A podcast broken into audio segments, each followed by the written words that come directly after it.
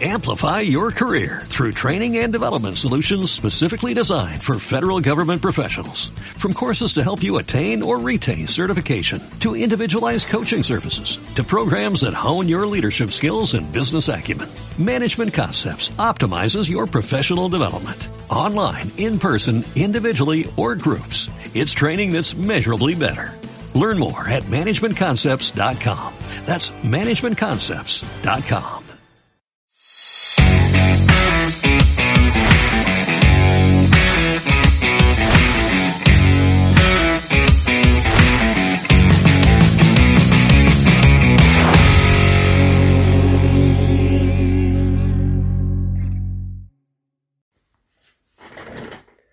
Hola, ¿qué tal amigas y amigos? Aquí estamos de nuevo en un nuevo podcast. Es el episodio número 32, aunque realmente es el 33 porque empezamos en el 0. Y bueno, aquí estamos de nuevo, después de, no sé, creo que han pasado casi dos semanas sin grabar nada. Pero bueno, he estado muy, muy liado con temas laborales, temas personales y, no he podido grabar hasta ahora, ¿vale? También es verdad que tampoco es que tenía ningún, tuviese ningún tema importante o un tema curioso que pudiese hablar con vosotros. Pero bueno, el tema de hoy creo que es bastante interesante y creo que os gustará. La cuestión es que, bueno, como sabéis, desde hace pues unos días, también unas semanas, el, el amigo, por llamarlo de alguna manera, Elon Musk, pues decidió comprar Twitter definitivamente después de darle bastantes vueltas porque al principio lo quería comprar, luego dijo que no, luego que sí. Y bueno, eso fue un poco como el tema típico de agárrame el cubata, ¿no?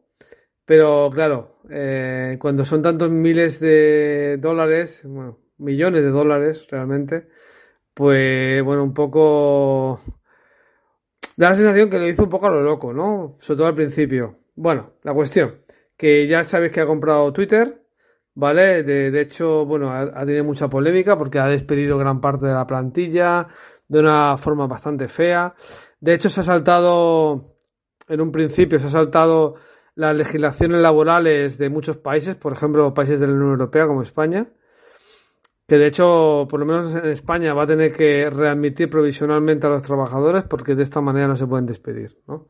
Pero bueno, que me voy por las ramas. Eh, os quería explicar que a raíz de todo esto, pues bueno, eh, ha habido un, un, aluvión bastante importante de usuarios de Twitter que a raíz de todo esto que ha pasado, pues no les ha gustado un pelo y se han pasado a otra red social.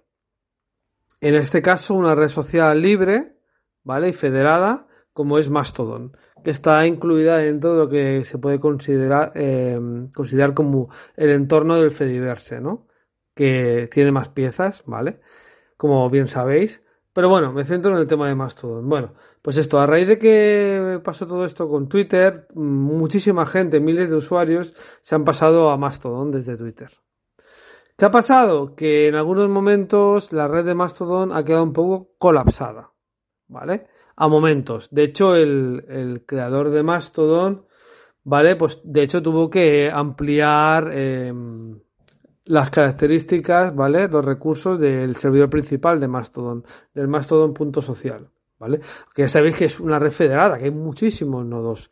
Pero bueno, este digamos que fue el primero que tuvo y es el más famoso, ¿vale? Hay muchos más, de hecho, ¿vale?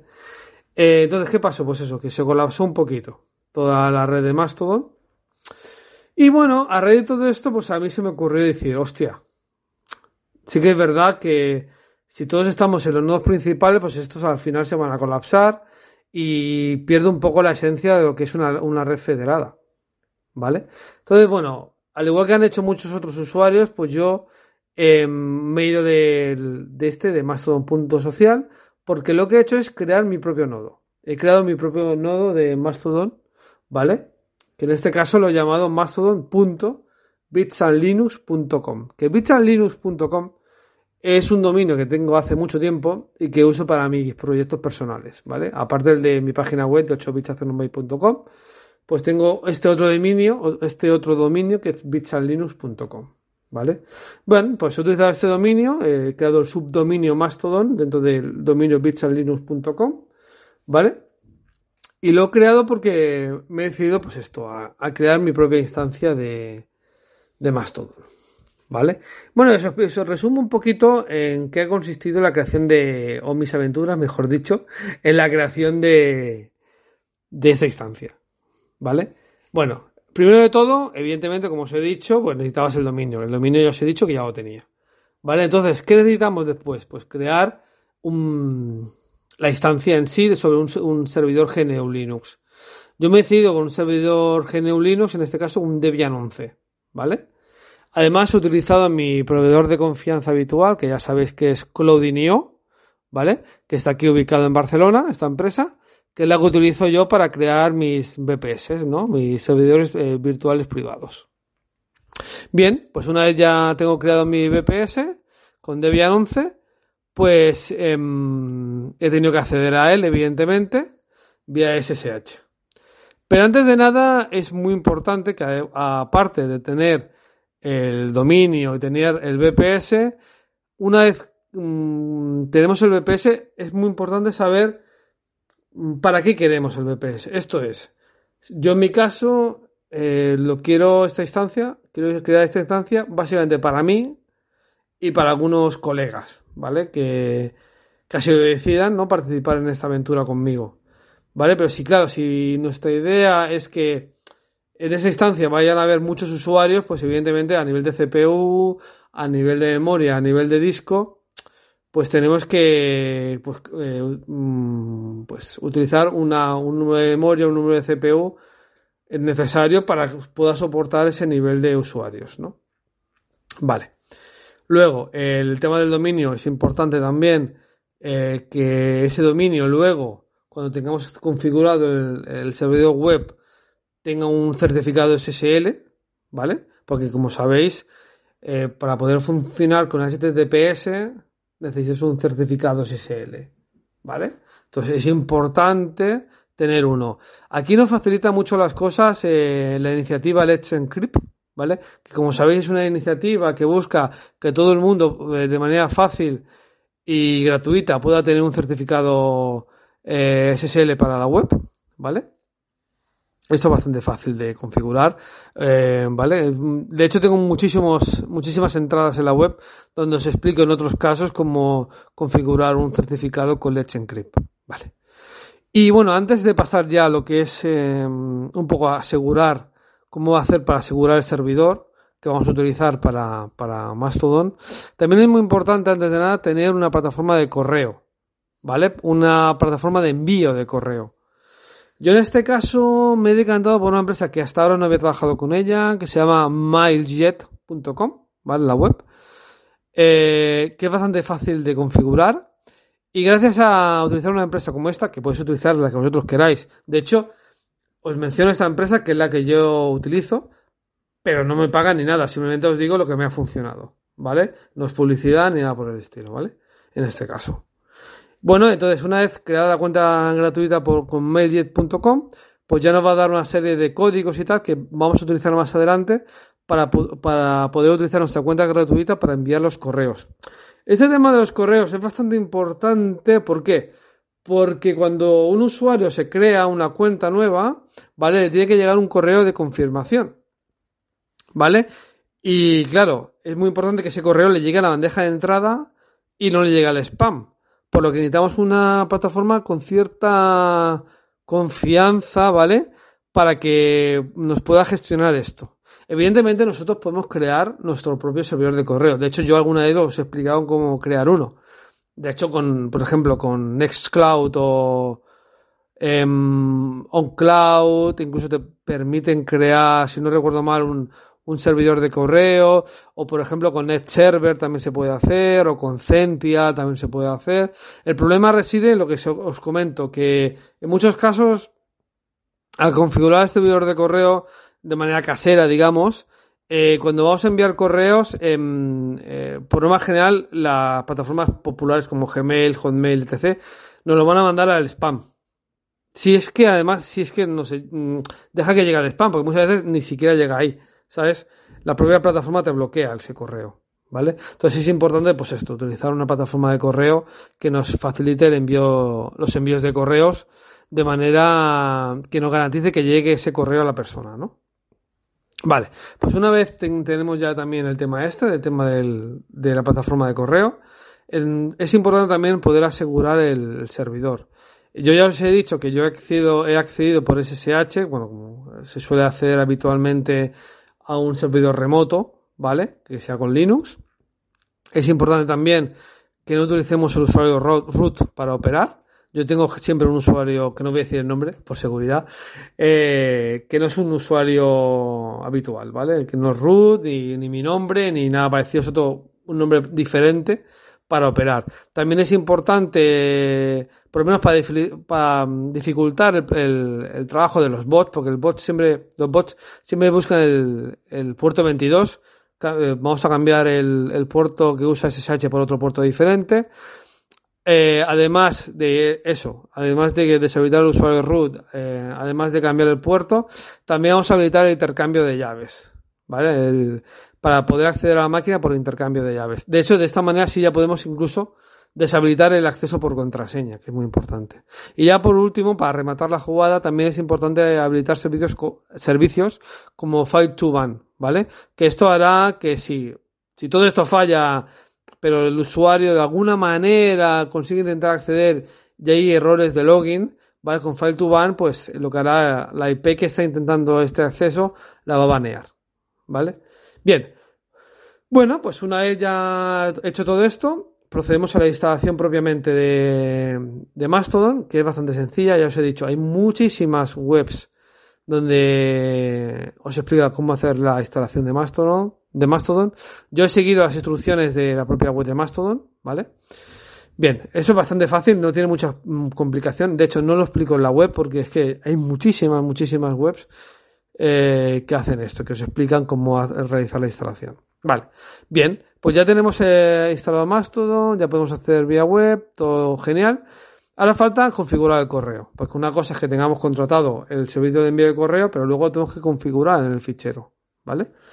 Que a ver, que cuando nosotros instalamos Mastodon hay una, se dice en inglés un wizard, una, una instalación fácil, eh, ¿vale? Que nos hace una serie de preguntas, que ahí también se puede configurar el correo, ¿vale? Pero imaginemos que fue mi caso, yo esa parte no la tenía hecha, ¿vale?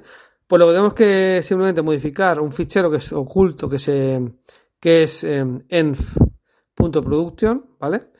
Y allí eh, indicar, bueno, pues eso, el, login que nos dé el proveedor de, de correo, el password que nos dé el, el, proveedor de correo, luego configurar el puerto SMTP, el puerto, eh, bueno, si queremos usar SSL y otras cosas, ¿vale? Una vez lo tenemos todo hecho y si todo ha funcionado bien, pues ya tendríamos que poder enviar correos perfectamente. ¿Qué más? Bueno, una vez ya teníamos todo hecho, ya todo esto funcionando, hay más, más pasos. Por ejemplo, el tema de actualizar. Yo cuando hice la instalación ya tenía, si no recuerdo mal, la versión 4, ¿vale? Quise actualizar a 4.02. Bien, seguí los, los pasos que os explico aquí en la, en la web que de hecho es importante antes de hacer la actualización hacer un backup. Eh, en la propia guía de, oficial de Mastodon nos explica cómo hacer los backups, por ejemplo, de base de datos.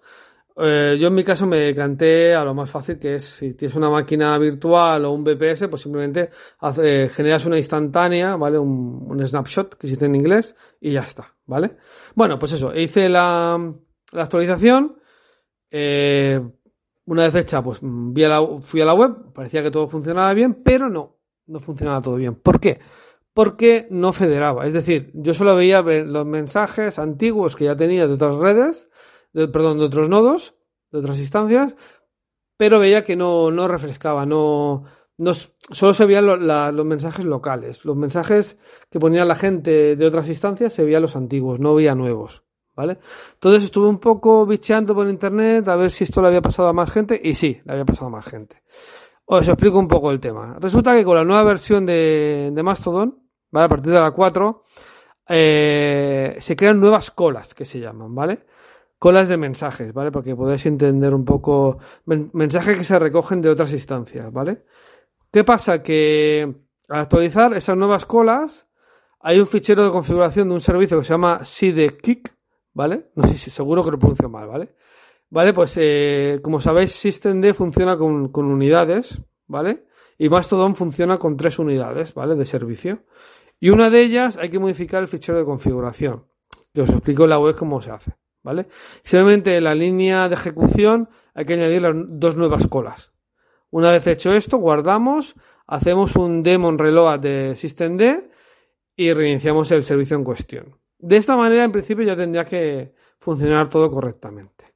Además, eh, os he explicado la sección de la página web del artículo que, va vinculado a este podcast, en donde he obtenido la información. ¿vale? Yo siempre intento, como sabéis, mencionar las fuentes. Vale, pues ya tenemos todo esto funcionando, está federando, todo perfecto.